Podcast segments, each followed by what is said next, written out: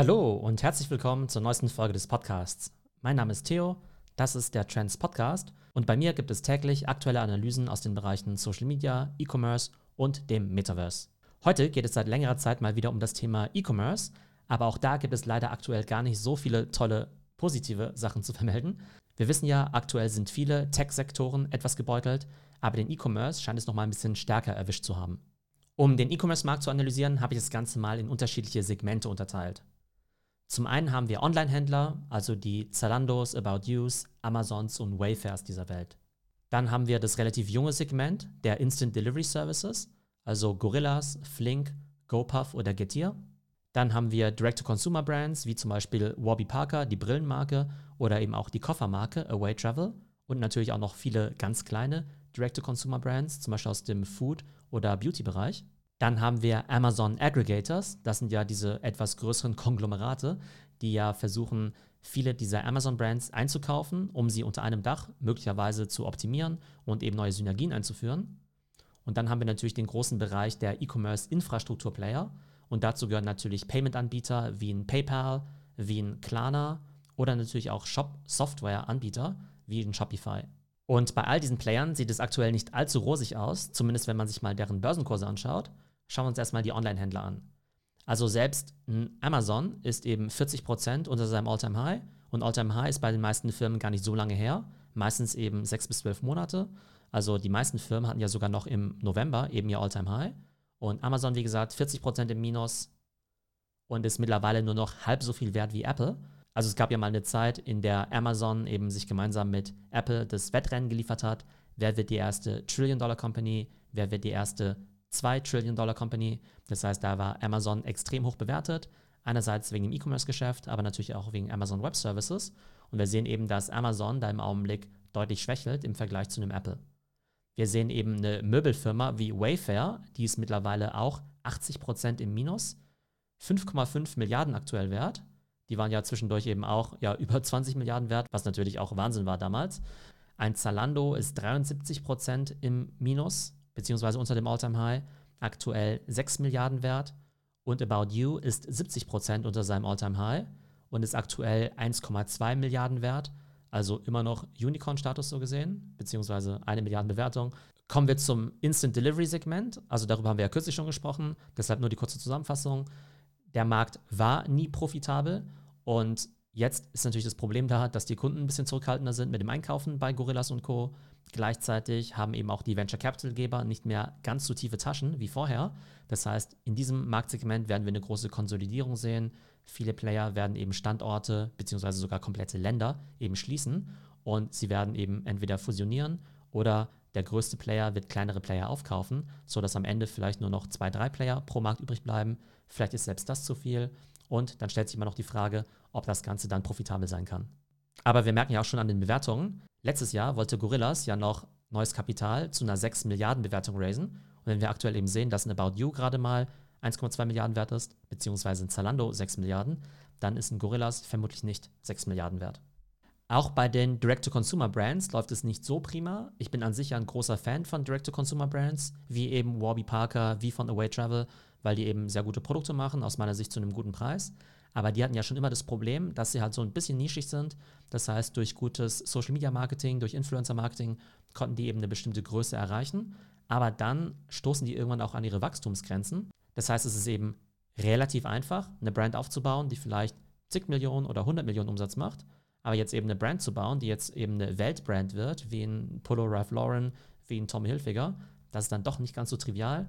Und wir sehen eben auch, dass die Firmen, die jetzt auch an der Börse gelistet sind, da nicht besonders gut performen.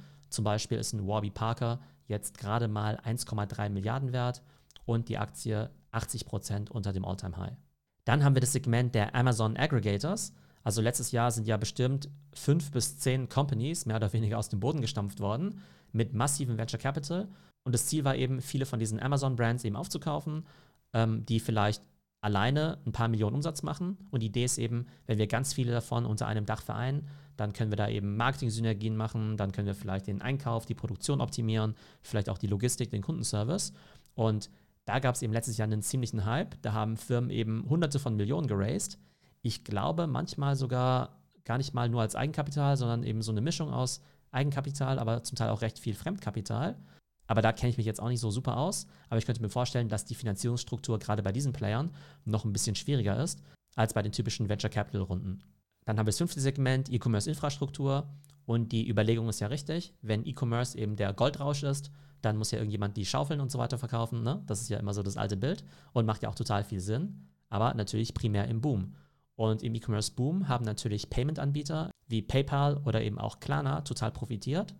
Dann hat natürlich gerade während Corona jeder natürlich seinen Online-Shop gelauncht. Davon haben natürlich Shop-Software-Anbieter wie Shopify total profitiert. Aber jetzt, wo E-Commerce ein bisschen runtergeht, sieht es eben bei denen auch nicht so prima aus. Wir sehen eben bei PayPal, die sind 77% unter dem All-Time-High, sind jetzt noch mit 86 Milliarden bewertet, aber war eben fast schon mal eine 300 Milliarden Company. Und äh, Shopify von dem deutschen Gründer Tobi Lüttke, die kanadische Softwarefirma, die ist aktuell noch 43 Milliarden wert und eben auch 80 Prozent unter dem All-Time-High. Das sind eben alles börsennotierte Firmen, aber eben auch dieses ganze Buy Now, Pay Later Segment, also diese ganze Ratenzahlung, die war ja auch vor ein, zwei Jahren total im Kommen, aktuell auch eher in der Krise. Und das sieht man eben vor allem gerade an der schwedischen Company Klarna. Und zwar sind die ja noch nicht an der Börse, die haben eben in privaten Venture Capital Runden bislang sich immer ihre Finanzierung gesichert. Und Klarna war ja in der Vergangenheit eines der wertvollsten Tech-Startups der Welt, eben mit einer Bewertung von bis zu 46 Milliarden Dollar. Und jetzt brauchen sie eben wieder Kapital, haben eben versucht, zu 46 Milliarden zu raisen, war nicht möglich. Zu 20 Milliarden war nicht möglich. Zu 16 Milliarden war auch nicht möglich. Und jetzt haben sie eben kürzlich wohl einen Deal gefunden, bei dem sie eben zu einer Bewertung von 6,5 Milliarden Dollar raisen können. Aber das ist natürlich auch 85 Prozent weniger als bei der letzten Bewertung. Und das ist natürlich ziemlich heftig. Wir sehen also, dass diese ganzen E-Commerce-Player aktuell nicht so besonders gut performen, weder auf den Aktienmärkten noch die Startups, die eben Venture Capital raisen wollen. Und was sind jetzt eigentlich die Gründe dafür, dass E-Commerce aktuell eben nicht so gut läuft? Also was ist der aktuelle Gegenwind für das gesamte E-Commerce-Segment? Zum einen muss man natürlich sagen, dass alle Assets in den letzten Jahren total überbewertet waren. Natürlich auch wegen den geringen Zinsen. Also haben sich die Anleger gedacht, Mensch, ich gehe in riskante Assets rein. Growth Stocks eben vor allem wie Shopify oder eben auch PayPal. Natürlich eben auch Krypto. Und aktuell sehen wir eben, dass das alles ziemlich nach unten korrigiert wird. Von daher könnte man sagen, naja, die Firmen sind ja eigentlich immer noch ziemlich gut, aber die sind halt nur noch ein Fünftel wert, weil eben damals alles fünfmal überteuert war. Dann gibt es aber noch andere Trends, die eher was mit dem Kaufverhalten der Menschen zu tun haben. Und zwar können wir ja sehen, dass seitdem mit Corona alles wieder ein bisschen entspannter ist, die Leute wieder vermehrt offline einkaufen. Und die große These war ja damals, während Corona, Mensch, wir hoffen natürlich, dass Corona irgendwann mal vorbeigeht, aber das Kaufverhalten der Leute wird sich eben für immer ändern und die Leute werden eben nur noch online einkaufen. Und obwohl ich natürlich auch jemand bin, der E-Commerce eigentlich ziemlich cool findet und eben versucht, möglichst viel online einzukaufen, ist es offenbar nicht so gewesen, dass jetzt die gesamte Bevölkerung jetzt nur noch online einkauft. Und es gibt eine aktuelle Zahl aus den USA, da ist der Online-Share vom gesamten Handel gerade mal bei 14 Prozent. Vor Corona, glaube ich, war der eben bei 11 Prozent. Aber während Corona war der zum Teil mal deutlich über 20 Prozent. Das heißt, das Ganze hat sich so in der Mitte eingependelt. Also ein bisschen mehr als vor Corona, aber eben auch deutlich unter den Höchstständen bei Corona was ja so gesehen irgendwie auch logisch ist, denn wenn Stores während Corona nicht geöffnet haben, kann man da schwer einkaufen. Aber ich glaube, die Analysten hätten schon erwartet, dass sich eben E-Commerce noch stärker durchsetzen wird. Und abgesehen davon, dass die Leute aktuell eben wieder mehr offline einkaufen, kaufen sie insgesamt natürlich weniger, wegen der Inflation. Die Dinge werden deutlich teurer und natürlich auch wegen der anstehenden Rezession. Da haben die Leute natürlich auch aktuell andere Sorgen, als ihr Geld mit vollen Händen auszugeben, sei es online oder offline. Und insgesamt ist es so, dass der ganze Markt vielleicht zu hohe Erwartungen an den Bereich E-Commerce hatte. Das bedeutet natürlich nicht, dass E-Commerce jetzt eben nicht die Zukunft ist, aber man hat eben wirklich gedacht, E-Commerce würde dann vielleicht bald schon, weiß nicht, 40, 50 Prozent Market Share vom Handel übernehmen. Die Investoren haben das Ganze überbewertet und haben eben die Assets viel zu hoch bepreist. Aber auch die Companies selbst haben Fehler gemacht, haben vielleicht zu aggressiv neue Kapazitäten aufgebaut. Klar, während Corona hatten sie zu wenig Kapazitäten, dann haben sie eben gedacht, es geht alles so weiter. Und eben selbst große Companies wie Amazon haben zugegeben, mehr oder weniger, dass sie eben Fehler gemacht haben, eben zu viele Leute eingestellt haben, zu viel Lagerkapazitäten aufgebaut haben. Und es kann durchaus sein, dass das jetzt wieder ein Stück weit zurückgeschraubt und korrigiert wird. Also, wir stellen fest, wir sind mitten im E-Commerce-Winter und jetzt stellt sich natürlich die Frage, wie das Ganze weitergeht. Erstens, E-Commerce bleibt natürlich weiter in die Zukunft. Es ist jetzt nicht so, dass E-Commerce weniger wichtig wird. Es ist jetzt nicht so, dass die Leute alle jetzt nur noch stationär einkaufen werden, aber wir haben eben klar gesehen, dass vielleicht zumindest kurzfristig die Erwartungen an E-Commerce ein bisschen überzogen waren. Was wir auch ganz klar sehen können, nicht alle Modelle können sich am Markt durchsetzen. Das war aber ehrlich gesagt schon immer so. Es gab ja immer mal wieder irgendwelche E-Commerce-Trends, wie zum Beispiel Subscription, die sich nicht wirklich durchgesetzt haben. Und ich denke eben, dass sich Modelle wie Fast Delivery von Gorillas eben auch nicht wirklich durchsetzen wird. Das Thema Direct-to-Consumer halte ich nach wie vor für extrem wichtig. Ich habe zwar vorhin gesagt, dass Brands wie Warby Parker an der Börse eben doch nicht so gut performen, aber dennoch ist natürlich ganz klar, dass Direct-to-Consumer viele Vorteile hat. Man sitzt auf den Kundendaten, man hat die Kundenbeziehung, man kann die bessere Customer Experience liefern und man hat natürlich auch höhere Margen. Und wenn wir eben sehen, dass im E-Commerce die Margen an sich ja schon nicht so dolle sind, dann sind die natürlich für Händler nochmal deutlich schlechter als für die Brands selbst. Und wir sehen ja an großen Brands wie Nike, dass sie weiterhin unbeirrt ihren Direct-to-Consumer-Push fortsetzen. Das heißt, Direct-to-Consumer nach wie vor extrem relevant. Und nur weil eben kleinere Brands vielleicht nicht sofort zu 10 Milliarden Brands werden, heißt es eben nicht, dass Direct-to-Consumer gescheitert ist. Aber auch da, das Ganze ist schwieriger, als man sich das Ganze vielleicht vor ein paar Jahren vorgestellt hat. Ist Social Media wichtiger denn je? Denn wenn man Social Media über TikTok, Instagram und andere Kanäle eben gut macht, dann kann man zumindest potenziell die Customer Acquisition Kosten, also die Marketingkosten, signifikant senken. Und gerade jetzt in der Krise, da zählt eben jeder Euro. Und ich glaube, dass man eben gerade im Marketing da eben viel Spielraum hat, wenn man eben in der Lage ist, die bezahlte Werbung zu substituieren gegen Content und Social Media Marketing.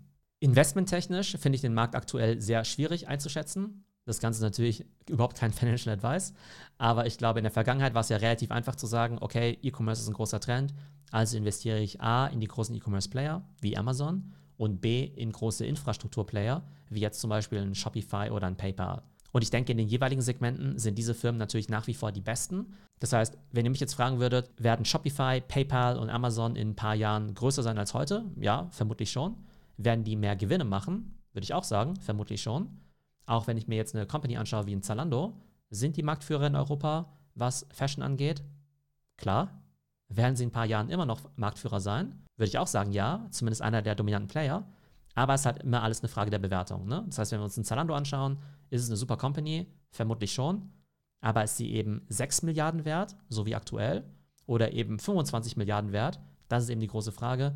Und deshalb tue ich mich aktuell ziemlich schwer, in den Bereich E-Commerce oder auch überhaupt in Tech zu investieren, weil es eben gar nicht unbedingt die Frage ist, welches jetzt die spannenden Segmente und die guten Companies sind, sondern es ist eben alles eine Frage der Bewertung. So, das war unsere aktuelle Folge zum E-Commerce Winter. Ich hoffe, euch hat die Folge gefallen und auch neue Insights gebracht.